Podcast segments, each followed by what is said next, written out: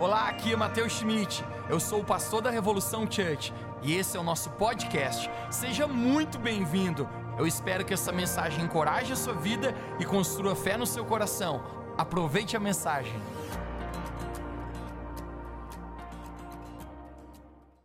Isaías capítulo 40, nós vamos ler o verso 29, 30 e 31 e depois vamos adentrar na nossa mensagem aqui nessa noite. Isaías capítulo 40, verso 29 diz assim: Ele fortalece o cansado e dá grande vigor ao que está sem forças. Até os jovens se cansam e ficam exaustos, e os moços tropeçam e caem mas aqueles que esperam no Senhor renovam as suas forças. Você pode declarar bem alto comigo nessa noite: diga aqueles que esperam no Senhor renovam as suas forças. Voam alto como águias, correm e não ficam exaustos, andam e não se cansam. Andam e não se cansam. O tema da minha mensagem nessa noite é: não largue a corda. Não largue a corda. Você poderia orar mais uma vez comigo? Feche seus olhos. Deus, nós te agradecemos pela oportunidade de nós estarmos vivos, de nós estarmos aqui, de nós podemos te conhecer, Jesus Cristo, como nosso Senhor e o nosso Salvador. Não tem nada mais especial do que viver contigo e nós abrimos o nosso coração para que agora a tua palavra seja comunicada à nossa vida. Eu creio, Deus, que cada um que está aqui foi o Senhor mesmo quem trouxe eu oro, Deus, agora que o teu Espírito Santo possa se intensificar nesse lugar, que cada um de nós possamos ser tocados por essa tua palavra. Nós não vamos assistir uma palestra, mas nós vamos receber a tua palavra em nosso coração. Obrigado, Deus, porque tu és bom em todo o tempo. E eu não sei se o Palmeiras perdeu, mas que Deus tenha misericórdia se perdeu. Amém. Perdeu? Deus tenha mais misericórdia. Amém. Não largue a corda. Diga para alguém perto de você, diga, não largue a corda. Ilusão nessa vida é, é você dizer, é alguém dizer que nunca se sentiu cansado, que nunca se sentiu cansado. Eu não estou falando fisicamente, eu estou falando dentro de você, no seu coração. Fisicamente você se sente cansado quando você chega no estacionamento e sobe essa rampa. E quando você chega aqui em cima, você está com a língua para fora. E muitos só conseguem ver a falta de preparo físico. Quando você chega aqui em cima e diz: Eu não aguento mais. Mas eu não estou falando de uma canseira natural. Mas hoje eu quero falar contigo a respeito de muitas vezes a gente se sentir cansado dentro do nosso próprio coração. Todos nós Alguma vez na nossa vida a gente já se sentiu cansado na nossa caminhada. Talvez você esteja hoje aqui e você diga, Mateus, eu me sinto um pouco cansado na minha jornada. Alguns dias atrás acabou uma das nossas reuniões aqui no domingo à noite e um rapaz chegou até mim e falou: Mateus, tem uma senhora, ela gostaria de conversar com você. Você daria cinco minutos para ela, eu com certeza. E quando eu cheguei aqui no auditório, após a nossa reunião, ela, ela chorava muito. Ela chorava muito. Eu olhei nos olhos dela e eu sorri para ela. Eu falei: Você sabe que Jesus te ama tanto. Ela falava: Eu me sinto tão cansada. Quando eu venho nesse lugar, ela diz: Eu sinto uma paz no meu coração, mas eu estou me sentindo tão cansado. Eu olhava para ela e, e era como se ela estivesse carregando o mundo inteiro nos seus ombros. A vida é assim, às vezes a vida é assim. Como o sol que perde o calor, ou como a água que já não, mais, não está mais úmida, ou como sequer o ritmo que perde o compasso. Fui poeta aqui agora, né? Mas a vida é assim. Às vezes nós apenas paramos e nos sentimos cansados. E real ou ilusão nessa vida é alguém dizer que na sua jornada, que na sua caminhada, que na, no dia a dia, na sua rotina, você nunca se sentiu cansado. Mas, mas em Mateus capítulo 11, verso 28, Jesus ele diz: Vinde a mim, todos aqueles que estão cansados e sobrecarregados, porque eu vos aliviarei. Amém. Jesus falou: Vinde até mim. Eu amo o fato que Deus sempre está esperando nós. Eu amo o fato que, que Deus sempre está com os braços abertos, nos chamando. E às vezes eu chego até Jesus com uma mala tão pesada, e Ele fala: Filho, filha, entregue essa mala pesada para mim.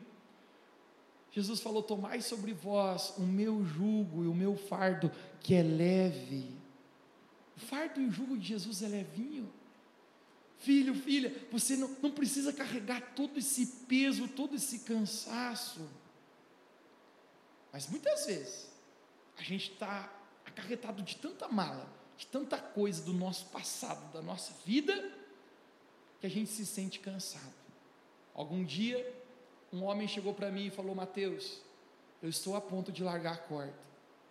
Obviamente, quando ele usa essa expressão largar a corda, eu entendo que ele está tentando falar. Ele está dizendo: Eu estou a ponto de desistir. Eu estou a ponto de dar, chutar o balde. Eu quero discorrer um pouquinho nessa noite sobre esse tema porque eu creio que cada pessoa que está aqui nesse lugar, o Espírito Santo, Deus nessa noite, Ele quer fortalecer as suas forças hoje. Você pode dizer bem alto comigo? Cansaço sempre começa nos pensamentos. Cansaço sempre começa na nossa mente. Ninguém larga a corda fisicamente sem primeiro ter largado a corda dentro do seu próprio coração. Tudo na nossa vida começa em nossos pensamentos. Por isso que a Bíblia fala em Provérbios, entre tudo que você deve guardar, guarda o seu coração, guarda a sua mente, por quê? Porque dele procede as fontes para a vida. Tudo começa nos nossos pensamentos. Domingo passado eu preguei uma mensagem para ti intitulada como as cinco top mentiras que o inimigo quer que você acredite. Porque se o inimigo fazer com que você acredite nas suas mentiras, nos seus pensamentos, ele roubará o plano e o propósito que Deus tem para você, mas cansaço sempre começa nos pensamentos. Vamos ter hashtag momento de sinceridade agora. Quem está pronto? Quem promete ser sincero aqui agora? Quem aqui alguma vez na vida matou aula? Levanta a mão, matou aula. Tem um povo aqui, meu Deus, né? Um povo aqui, Mateus sempre. Como que funcionava isso? Você chegava na aula e de repente se encontrava seus amigos, suas amigas, e alguém tinha um pensamento. Por que, que a gente não entra na segunda aula? Imediatamente aquilo começava a tomar conta do seu ser e uma vontade enlouquecedora de não entrar na aula. E você dizia: É, vamos entrar na segunda. Você ficava lá enrolando, enrolando, mas de repente um outro pensamento brotava por que, que a gente não entra na terceira? É verdade, vamos entrar na terceira. E de aula em aula já teve vezes que nós não entramos em nenhuma. Mas tudo começou com um pensamento. Porque jogar a corda, porque desistir, porque estar cansado, sempre começa com um pensamento. O inimigo quer comprometer a sua maneira de pensar, porque se ele comprometer a sua maneira de pensar, ele conseguirá fazer com que você se sinta suprimido naquilo que Deus tem para você. Porque o inimigo quer a sua maneira de pensar e os teus pensamentos. Porque Provérbios 27 fala: assim como o homem pensa em seu coração, assim ele é. A nossa vida é uma soma é, é um fluir dos nossos pensamentos. O inimigo quer com que a gente acredite que nós estamos cansados e que nós não podemos vencer algumas adversidades. Isso já faz uns cinco anos que aconteceu, mas eu recordo que era perto da hora do almoço e o meu celular tocou e quando eu atendi, uma mulher estava tão desesperada, ela falava, pastor, a minha irmã está muito esquisita. Ela está muito esquisita, parece que nem, que nem é ela. Ela está atribulada. E ela falou: Você poderia vir aqui orar por ela? E eu falei: Com certeza, pode ser depois do rango. Ela falou: Não, pastor, ela, ela não é ela. Foi a expressão que ela me usou. Eu, eu quando eu entrei no meu carro, eu estava dirigindo para lá. Durante esse caminho, eu vinha orando no meu espírito, eu vinha orando, eu sentia no meu coração uma obra maligna tentando agir sobre a vida dessa mulher. Quando eu estacionei meu carro na frente da casa dela, eu abri o portão, ela havia me mandado a localização. Eu apenas podia sentir aquela opressão espiritual naquele lugar. Você acreditando ou não nisso que eu vou contar para você agora, isso é real.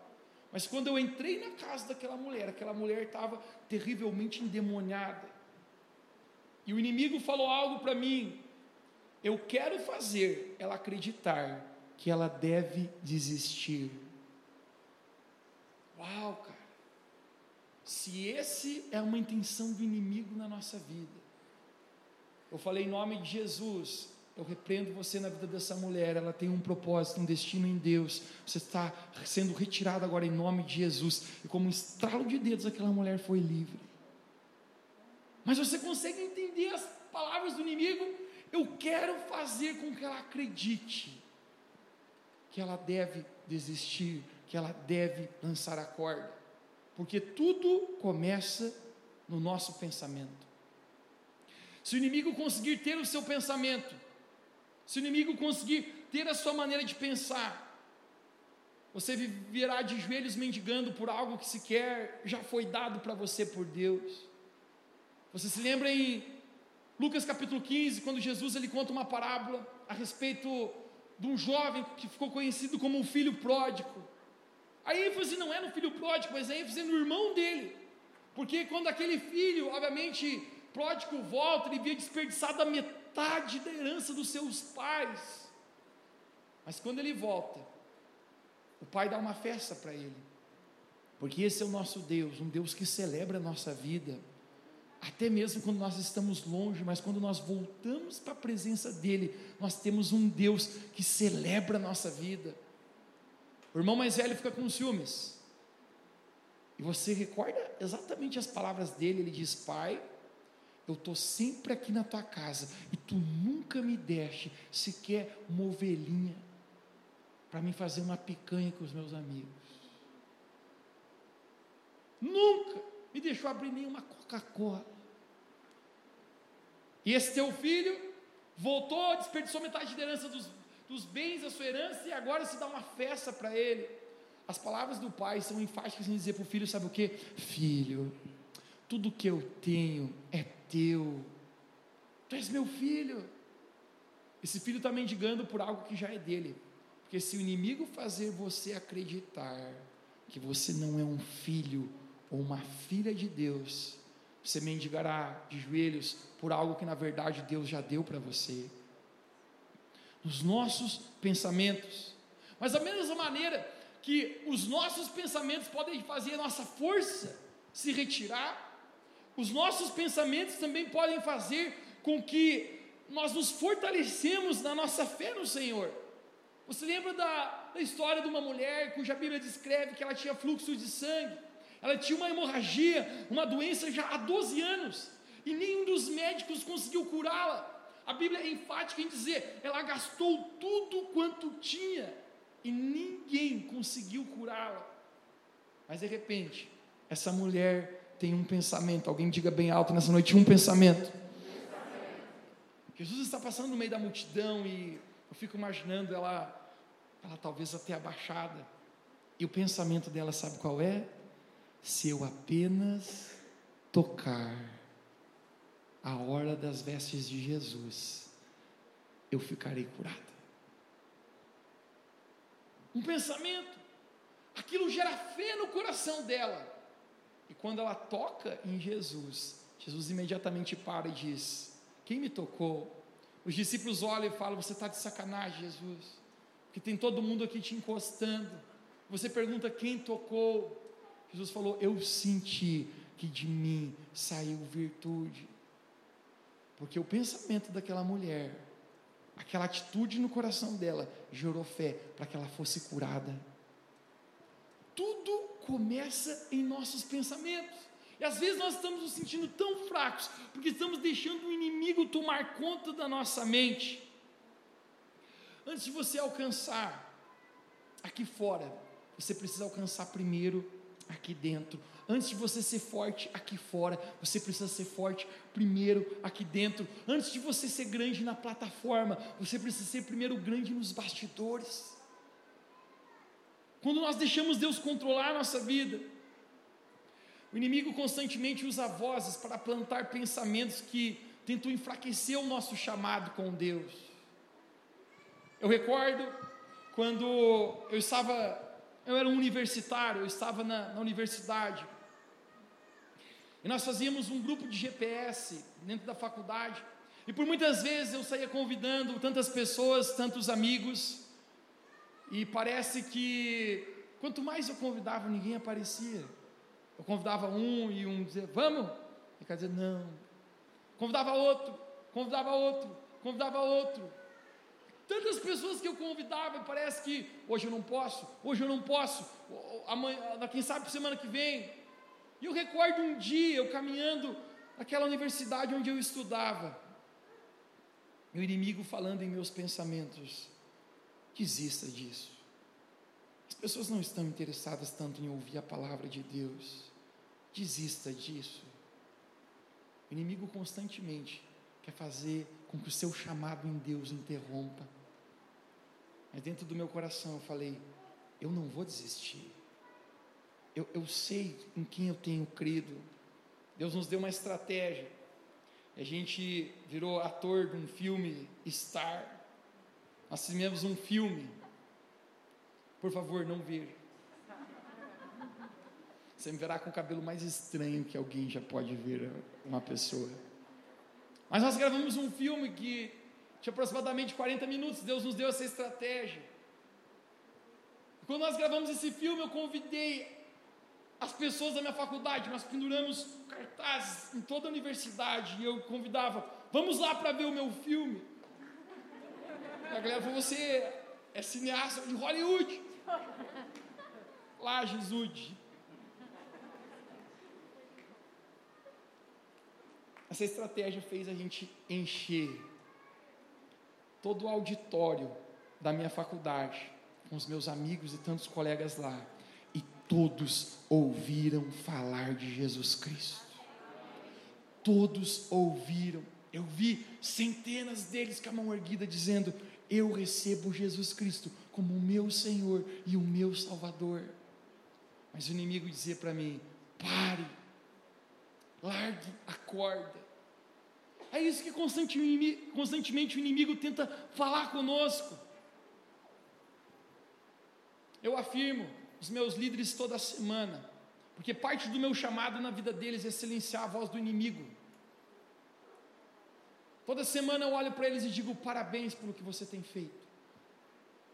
Parte do meu chamado sobre a vida deles é silenciar a voz do inimigo para que em nenhum momento eles sejam tentados a lançar e jogar a corda.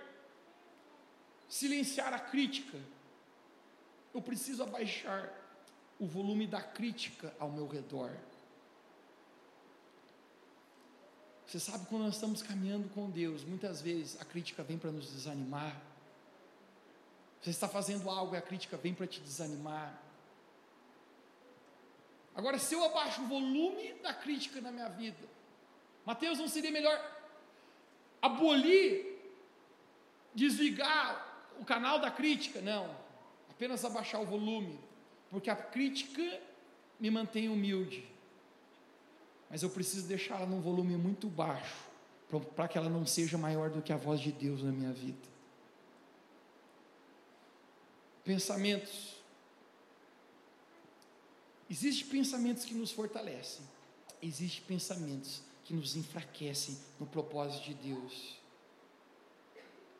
Eu apenas creio que nessa noite o Espírito Santo quer renovar nossa mente para que a gente seja fortalecido em Jesus. Quem pode dizer amém aqui nesse lugar?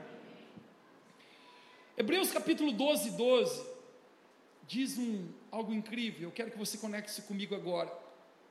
Hebreus 12, 12 a palavra de Deus nos fala assim: sendo assim, fortalecei novamente as mãos enfraquecidas e os joelhos vacilantes. Você pode repetir comigo: diga, fortalecei as mãos enfraquecidas e os joelhos vacilantes.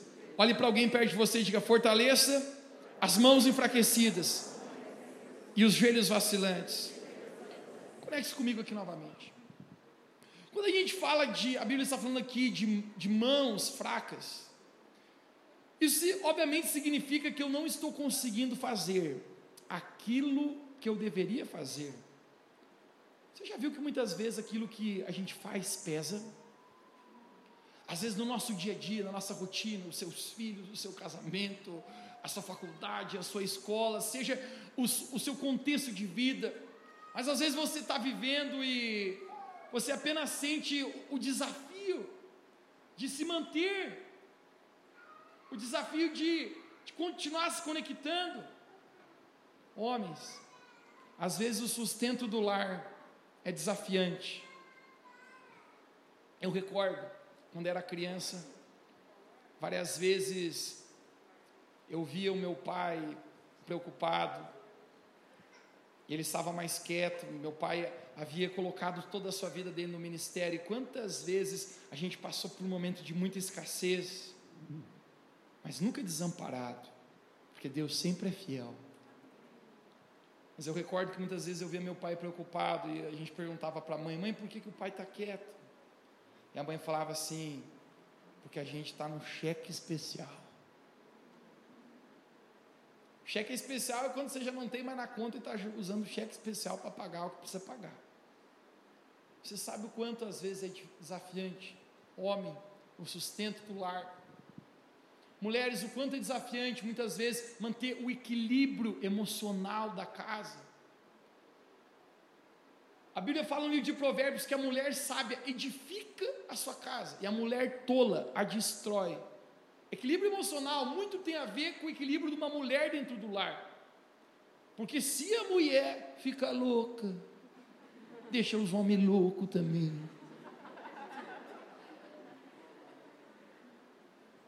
Quão difícil às vezes equilibrar os filhos, as coisas ao redor. Como é pesado às vezes criar os filhos todos os dias levar ao colégio, todos os dias fazer isso, todos os dias atenção, todos os dias dar uma boa educação, todos os dias ser o exemplo. Mãos fracas fala quando a gente não está conseguindo fazer aquilo que deveria fazer. O quão pesado é esse microfone que eu estou segurando. Quão pesado às vezes a gente se manter fazendo aquilo que nós deveríamos fazer. Viver no pouco, às vezes é desafiante, mas é mais fácil muitas vezes do que viver no muito. Sucesso é um lugar perigoso de viver, você sabia disso? Hoje, hoje eu entendo que quando nossa igreja era tão pequena, eu precisava fazer tanto menos esforço do que eu preciso fazer hoje. Porque sucesso é um lugar perigoso de viver, onde apenas essa pressão tenta às vezes nos cansar, Existem três zonas que nós nos encontramos em todo momento na nossa vida. A primeira é a zona de, de crescimento, onde eu sempre estou fazendo coisas novas. A segunda é a zona de conforto, onde apenas faço aquilo que eu já sei fazer. Mas existe uma terceira zona que tem a ver com cansaço na nossa vida, que chama-se a zona costeira, onde eu não faço hoje nem mais o que eu conseguia fazer ontem. Você já se sentiu dessa maneira? A palavra de Deus fala: sendo assim, fortalecei as mãos. Fortalecei os joelhos vacilantes. O que, que fala dos joelhos vacilantes? Eu acho que isso fala a respeito da capacidade de se manter de pé. Quando os joelhos estão vacilando, é porque a capacidade de se manter em pé está comprometida. E normalmente, a razão por que muitos não conseguem mais correr, ou ficarem de pé, é porque em algum momento foram feridos. É isso que fala no verso 13 de Hebreus capítulo 12. Fazei veredas direitas para que os vossos pés para que o manco não se desvie inteiramente, antes seja curado.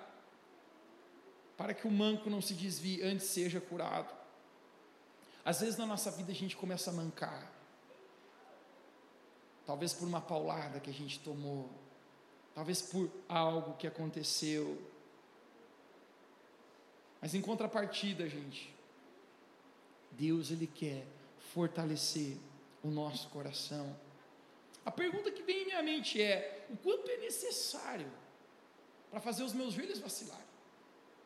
O quanto é necessário para isso?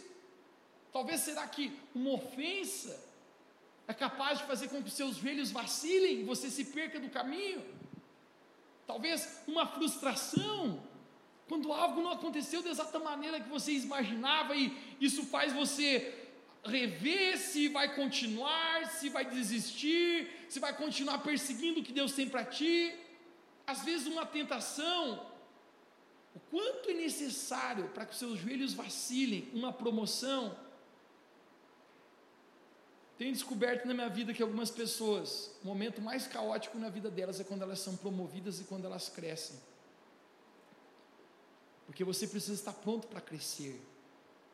Crescer é um desafio.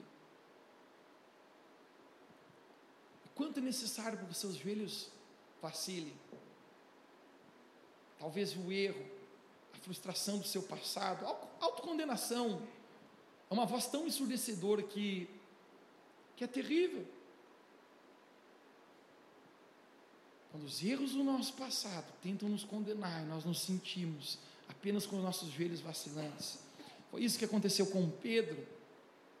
Pedro havia errado, e a voz de autocondenação começou a vir na mente dele. Pedro negou Jesus, nenhuma nem duas, mas por três vezes. Na cultura dos judeus, eles acreditam que quando você faz o mesmo erro por três vezes, não é apenas um acidente, mas você está consentindo com aquilo que você queria fazer. Pedro nega Jesus a três vezes, e ele diz agora, debaixo daquela voz de autocondenação: Eu, eu estou parando, eu estou me desviando do caminho, eu não, eu não vou mais perseguir o chamado que Deus tem para mim. Porque a autocondenação na nossa vida, a culpa, a vergonha, a condenação do inimigo, essas vozes dos nossos pensamentos têm o poder de tentar fazer os nossos joelhos vacilarem. Pedro está vacilando. Jesus não me quer mais. Essa voz precisa ser silenciada na vida de muitas pessoas, porque muitos não acreditam que Deus ainda te ama, porque muitos não acreditam ainda que Deus tem um propósito com a sua vida, porque muitos não acreditam ainda sequer que Deus ainda quer você.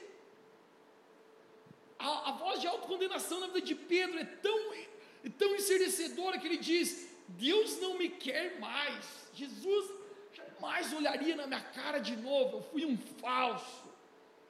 Eu jurei amor por ele e eu neguei conscientemente. Mas em João capítulo 21, quando Jesus ressuscita dentre os mortos, Jesus vai até a praia tomar café da manhã com João, com Pedro, perdão.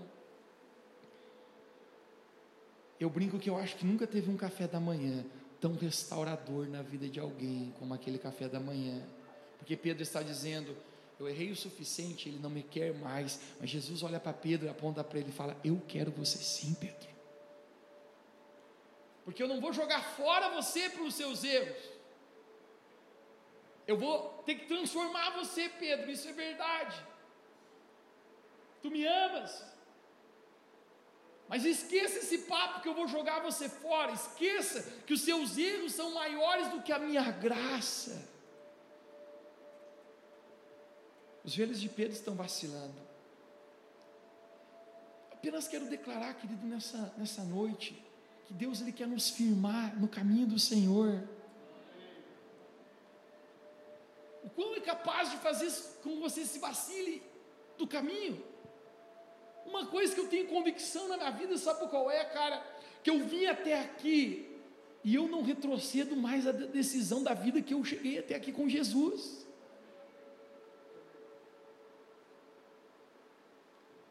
canção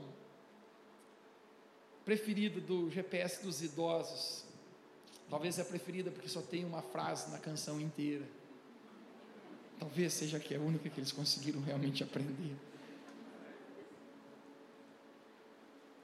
Mas fala sobre isso, e é: Eu decidi te seguir, Jesus, não volto atrás, não volto atrás. A continuação da letra: Eu decidi te seguir, Jesus, não volto atrás, não volto atrás. A minha decisão apenas de estar no caminho do Senhor e os meus joelhos não vão mais vacilar. Quantos abandonam a caminhada com Cristo, irmãos? Cara, é doido dizer, mas existe uma estatística que fala para cada pessoa que está dentro da igreja, firme com Jesus, existe um camarada que um dia já teve, agora não está mais. Era um dia daqueles que eu acordo muito doidão, cheio do Espírito Santo. Eu acordei e liguei para dois amigos, eu falei, o que, que vocês vão fazer hoje à noite? Eles falaram, nada em vista, o que, que vai ser, pizza, churrasco? Eu falei, não, nós vamos para a bocada mais feia que existe na nossa cidade, e nós vamos evangelizar prostitutas e travestis. Ele falou, você está falando sério? Eu falei, nunca falei tanto. Quando eu ia chegar naquelas esquinas para falar do amor de Jesus e como Deus tinha um propósito na vida daquelas pessoas e queria restaurar, e mesmo que o pecado fosse tão, tão escuro, tão, tão, tão, tão, tão sujo, mas não existe nada que o sangue de Jesus não tem poder para purificar. Quando eu falava com aquelas pessoas, eu me admirava, porque eu nunca me esqueço, um daqueles travestis, vendendo o seu corpo na esquina, ele falou para mim: eu já conheci Jesus na minha vida. E eu me afastei dos caminhos de Deus. A expressão que ele usou, eu vacilei, cara. E eu falei para ele: Você sabia que existe ainda um caminho para você? Você sabia que ainda existe um Jesus que quer você? Eu apenas me senti cansado da minha vida e, e parece que cada vez está indo mais profundo. Aquele cara falou para mim: Eu nunca me esqueci isso que o inimigo quer fazer com que a gente se canse e largue a corda. Você já viu o cara que fazer o certo, às vezes, é se manter segurando uma corda que às vezes não é fácil segurar? O inimigo quer te puxar para as coisas do mundo, para as coisas do pecado, do diabo, cara. E, e, é tão fácil fazer o que é errado. E às vezes se manter fazendo o que é certo é você decidir dia após dia dizer: eu não vou soltar essa corda, eu não vou parar de obedecer a Deus, mesmo que me custe muitas vezes. Eu decidi te seguir, Jesus eu não volto atrás, eu não volto atrás. Jesus olha para os seus discípulos e fala: gente, todo mundo que colocou a mão no arado, não pode mais tirar. Todo mundo que, que mergulhou, cara, não dá mais para sair, porque a verdade nos libertou, e como que eu vou voltar para a mentira? Como eu vou voltar para o pecado? Como eu vou voltar para a escravidão que eu vivia antes? Se agora a verdade de Deus me libertou. Eu gosto quando de uma frase do pastor Rick Warren que ele fala: Eu não preciso de Jesus porque eu vou morrer amanhã. Porque a maioria das pessoas, quando estão no leito de morte, elas olham para cima e dizem: O que, que eu sou? O que, que adiantou a minha casa, o meu carro? Nada disso agora pode me salvar. E eu preciso de ti, Jesus. Eu estou perto de morrer. Mas Rick Warren fala: Eu não preciso de Jesus porque eu vou morrer amanhã. Eu preciso de Jesus porque eu vou viver amanhã. Porque o que seria a minha vida sem Ele? Às vezes o inimigo quer nos cansar, fazer a gente voltar atrás. Jesus ele fala, rapaziada, seus discípulos, ele diz: lembrai-vos da mulher de Ló. Aprenda uma lição com a mulher de Ló. Quem foi a mulher de Ló? A gente volta para o primeiro livro da Bíblia, o livro de Gênesis. No livro de Gênesis fala que existiam duas cidades, Sodoma e Gomorra. Eles pecaram tanto, aborreceram tanto o Senhor, bateram tanto, cara, no mesmo lugar. Acredite, Deus nos ama, mas Deus também é justo. E Deus fala: Eu vou chover fogo do céu, eu vou consumir essas cidades. Mas Deus falou: Existe algum justo para que eu poupe? Existia um homem justo chamado Ló. Deus fala para ele: Ló, vou poupar você e a sua casa. Vocês saiam da cidade antes de ela ser consumida. Mas Ló, apenas uma coisa eu vou falar para vocês: Ló, não olhem para trás. Não olhem para trás. O enredo fala que quando eles estavam saindo da cidade, a mulher de Ló olhou para trás. Essa palavra olhou para trás no livro de Gênesis é a palavra grega chamada nabate. Mateus, você estudou grego? Google. Esse olhou para trás não é aquele olhou que ela tropeçou e deu uma olhada assim, olá. Esse olhar para trás é você, é você olhar com a intenção de desejo de voltar ao passado, cara. Cara, quando a gente começou a caminhar com Jesus, cara, eu não quero mais olhar para o meu passado, eu não quero mais olhar para aquela velha vida, para aquelas coisas que muitas vezes até o mundo me oferecia, mas eu sei da nova vida que eu tenho com Jesus hoje, cara. Eu sei daquilo que eu tenho, de Deus real na minha vida, eu sei em quem tenho crido.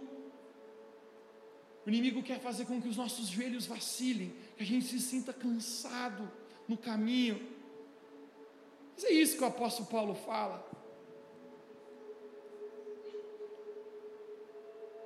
Em 2 Coríntios capítulo 4, no verso 8, ele diz: Em tudo nós somos atribulados, mas não angustiados. Ele fala aqui fora a gente está perplexo, mas aqui dentro a gente nunca está desanimado, cara. A gente está aqui fora sendo perseguido, mas aqui dentro a gente nunca está desamparado. A gente pode estar muitas vezes por fora até abatido.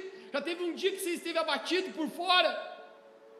Você ficou com cara de chupou limão. A gente pode estar aqui fora abatido, mas aqui dentro a gente nunca está destruído. Sabe por quê? No verso 16 ele fala: porque ainda que o homem exterior se corrompa, o homem interior se renova dia após dia. Nós somos renovados no Senhor. Essa semana, quando eu cheguei no GPS de idosos, nas quintas-feiras, semana passada eu estava em viagem, eu não tinha ido. Eu, eu liguei para um deles e falei: vocês fazem o GPS sozinho essa semana, tá? Que eu não vou estar. Tá. Vocês oram, canto a música que vocês sabem, e o versículo que vocês sabem falar, o Senhor é meu pastor e nada me faltará, e que Deus abençoe a vida dos irmãos. E quando eu cheguei essa semana lá, uma da, daquelas senhorinhas, ela me viu e ela começou a chorar. Eu levei cuca, cuca para eles. Cuca de farofa. Estava boa. Quando eu cheguei lá, ela começou a chorar. Ela falou: Mateus, vinha um pensamento tão ruim na minha mente essa semana. Você não pode vir semana passada. Eu falei: Não, estava viajando. E ela falou: O pensamento que vinha na minha cabeça essa semana é que você nunca mais ia vir aqui ver a gente. E eu falei: Mas por que falou isso para a senhora? Ela falou: Ninguém falou, mas era um pensamento que vinha. E ela começou a chorar. Eu abracei ela imediatamente. Falei: não ela falou para mim com os olhos cheios de lágrimas, gente, que eu, que eu sinto que não era mais ela, mas era, mas era o Espírito Santo falando através dela para mim. Ela falou para mim assim: Mateus, posso pedir uma coisa para você? Eu falei: Claro, tia. Ela falou: Nunca desista. Nunca desista. Querido inimigo, quer que eu que você hagamos a corda da nossa vida com Deus você, é homem, você está trabalhando, amanhã cedo você vai levantar para trabalhar, você vai honrar Deus com isso. O inimigo quer que você se sinta cansado. Você, mulher, de amar seus filhos, de cuidar do seu marido, de lutar pelo seu casamento. O inimigo quer que você se canse e jogue a corda. E se nós começamos a ler um texto dizendo, Isaías, capítulo 40, que os jovens ficam exaustos e se cansam. Ele está sendo pejorativo, você sabe? jovens não são jovens que se cansam. Normalmente o jovem tem um gás, cara, danado. Tem camarada que se reúne, eles ficam até 5 horas da manhã, ali conversando, fazendo o quê? E no outro dia tão cedo aqui na igreja, como se nada tivesse acontecido. Mas você não dormiu, é, mas não precisa. Jovens têm força. Mas aqui ele está dizendo: os jovens se cansam. Aqui ele fala: os moços tropeçam e caem. Cara, uma coisa que a pessoa jovem ela tem agilidade, ela consegue se mover, cara, pular rápido. E quando a gente vai ficando um pouquinho mais velho, você já viu que a gente começa a perder essa, essa mobilidade? Andava num terreno com meu pai um mês atrás. Meu pai está um pouquinho mais idosinho já. Oh, como eu amo meu pai. Tava só nós dois, a gente estava olhando, eu estava fazendo um videozinho de um negócio. Quando eu olhei uns barulhos em pá, pá, pá, eu olhei para ele, ele, ele rolando. Eu falei, que isso, pai? Eu, ah, de uma pedra em falso. Eu fui ali, juntei ele, eu falei, mas homem, não se mate sozinho, meu.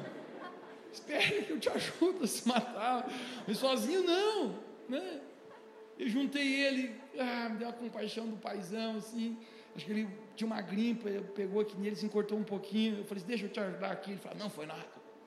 Eu falei, ajudo você. Cara, todos nós, cara, a gente vai perdendo essa nossa mobilidade. O Isaías está sendo pejorativo aqui novamente, dizendo, cara, os moços tropeçam e caem, coisa difícil de acontecer. Sabe por quê, querido? Porque nenhum de nós na nossa vida estamos livres do cansaço, de tropeçar, de errar, de falhar, de, de não conseguir. Mas eu quero que você se prepare para isso que ele fala. Mas aqueles que esperam no Senhor renovam as suas forças. Aqueles que esperam, aqueles que confiam no Senhor renovam as suas forças. Ele diz: sobem como asas de águia. Águia é o pássaro que voa mais alto de todos. Ela pega aquelas correntes e quando ela abre as suas asas, ela nem sequer mais precisa batê-las, simplesmente porque ela aproveita aquela, aquelas correntes de ar e ela começa a voar alto, alto e mais alto. Hoje eu quero declarar para cada pessoa que está aqui nessa noite. Deus não criou você para voar baixo, Deus criou você para voar alto, Deus criou você para ser uma águia, Deus não criou você para ficar cansado no chão, Deus criou para você para voar em altos lugares. Se você está se sentindo cansado aqui nesse lugar, agora mesmo no seu Espírito Santo, no seu Espírito, o Espírito Santo está fortalecendo a sua vida. Discorrem e não se cansam. Correm e não se cansam. Cara, todo dia a gente tem que correr, não é mesmo? A gente tem que correr, todo dia a gente tem que correr, cara. Não é fácil, a gente tem que correr. Às vezes a gente tem um obstáculo, cara, tem que correr mas eu preciso me manter, cara. Mas a gente está correndo, está correndo, a gente tropeça em atribulados. Você já viu que tem atribulado no nosso caminho? Mas não é você, tá, meu filho? É só para exemplificar. A gente tem que andar, a gente tem que andar, tem um obstáculo e Deus, eu estou me sentindo cansado. Uma vez Deus me deu uma palavra quando eu me sentia cansado. Deus falou: Mateus, cansaço e fadiga não é sinal para parar. Cansaço e fadiga é sinal para perseverar na palavra que eu te dei. E eu preciso continuar correndo. Eu preciso continuar correndo. Tem dias que não é fácil. Ai, que vendo aquele frio de 3 graus em Lages. Mas eu continuo correndo, eu continuo me mantendo na jornada que Deus tem para mim. E às vezes Deus vai me levando a novos lugares, a propósitos que, que eu nem imaginava que Deus teria para a minha vida. Se você se sente cansado hoje no seu coração, irmãos, eu quero declarar para você: Deus é um Pai. Aquela velha canção, eu decidi te seguir, Jesus não volto atrás, não volto atrás. inimigo vai tentar fazer eu voltar na minha decisão, botar coisas para me roubar do caminho, para que meus joelhos vacilem, para que as minhas mãos fiquem fracas, mas ainda assim, eu decidi te seguir, Jesus, eu não volto atrás. Eu não volto atrás, Jesus. Vamos aqui sente o Espírito Santo fortalecendo a nossa vida aqui. Hoje eu quero declarar sobre você, irmãos, porque nós somos uma grande família, cara. Somos uma grande família. Eu sempre falo, nós não somos uma grande organização, nós somos uma grande família. Cara, é isso que Deus tem feito dentro de nós, cara, não, não tem como descrever esse amor que nos alcançou. Todos os dias que, que eu olho para trás e olho as decisões que foram feitas, eu, eu consigo pensar a mesma coisa sempre. Às vezes eu chegava numa conclusão, eu diria, Deus, a minha vida seria mais fácil se eu não fosse um pastor. Mas a minha vida nunca seria melhor. Porque se tem uma coisa que vale a pena, é seguir a Jesus e os propósitos que Ele tem para a nossa vida. Irmãos, hoje eu quero declarar sobre nós: aqueles que esperam no Senhor renovam as suas forças. Você pode levantar uma das suas mãos bem alto, bem alto, fechar os seus olhos agora. Apenas você e Ele, Ele apenas está na sua frente. Você dizer nesse lugar: Eu espero em Ti, Jesus, e eu renovo as minhas forças. Diga bem alto: Eu espero em Ti, Senhor, e eu renovo as minhas forças. Diga: Eu confio em Ti, Deus, e eu renovo as minhas forças. Eu quero fazer um convite aqui nessa noite. Se você sente que você precisa ser renovado em suas forças, se você sente que talvez as suas mãos estejam até um pouco fracas, ou seus joelhos às vezes estejam vacilando na sua decisão com o Senhor, ou essa, essa briga, ou talvez se dizendo até às vezes vem esses pensamentos de largar a corda, mas você diz hoje: Eu quero ser fortalecido no Senhor. Eu acredito que Deus ele honra coragem. Deus ele honra coragem. Você diz: Eu quero ser fortalecido no Senhor. Fique de pé onde você está nessa noite. Deus ele honra coragem. Abra suas mãos, Pai. Eu quero agradecer por cada pessoa que está de pé agora diante de Ti, declarando que precisa ser fortalecido, declarando que precisa ser renovado no coração.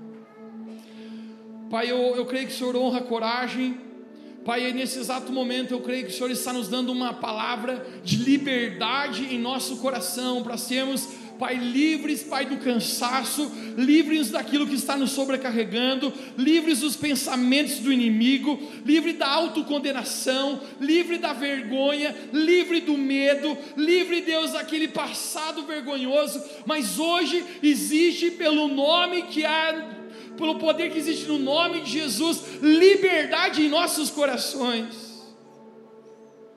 Vinde a mim, todos aqueles que estão cansados e sobrecarregados, porque eu vos aliviarei.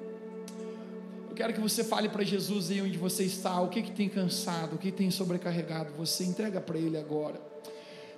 O mais incrível de Deus Pai, que Ele diz: Me dá isso, filho, me dá isso, filha. Você não precisa carregar essa preocupação, esse peso. Fale para Jesus agora. O que, que você precisa entregar para Ele? Entregue, troque com Jesus, troque com Jesus. Ele está dizendo: entrega para mim. Entrega essa dor, entrega essa mágoa, entrega esse pecado. Em troca eu quero te dar santidade. Em troca eu quero te dar paz. Em troca eu quero te dar liberdade, alegria.